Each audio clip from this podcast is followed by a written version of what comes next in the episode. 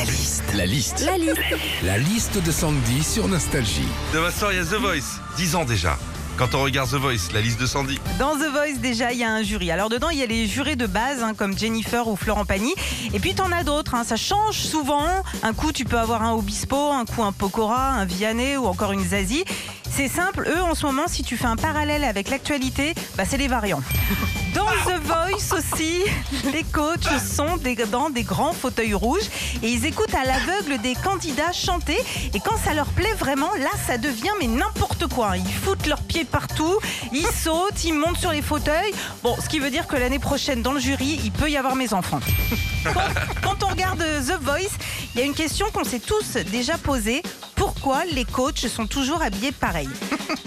Alors bon, on imagine bien que Garou, Jennifer, euh, Patrick Fiori, ils se font une petite lessive dans la semaine. Mais Florent Pagny, avec sa veste en croco, il fait quoi lui? Un petit délicat à 30 degrés? Enfin, quand on regarde The Voice, on se rend compte que les candidats chantent tous super bien. Et autre particularité, ils ont très souvent des prénoms pas communs. Rien que dans la saison 6, par exemple, je vous mens pas, il y avait euh, Dama, Ophé, Cucu, Bulle, Cyrine et Caps. En fait, à un moment, t'es perdu. Hein. Tu sais plus si c'est des candidats ou des meubles Ikea. Retrouvez Philippe et Sandy, 6h-9h sur Nostalgie.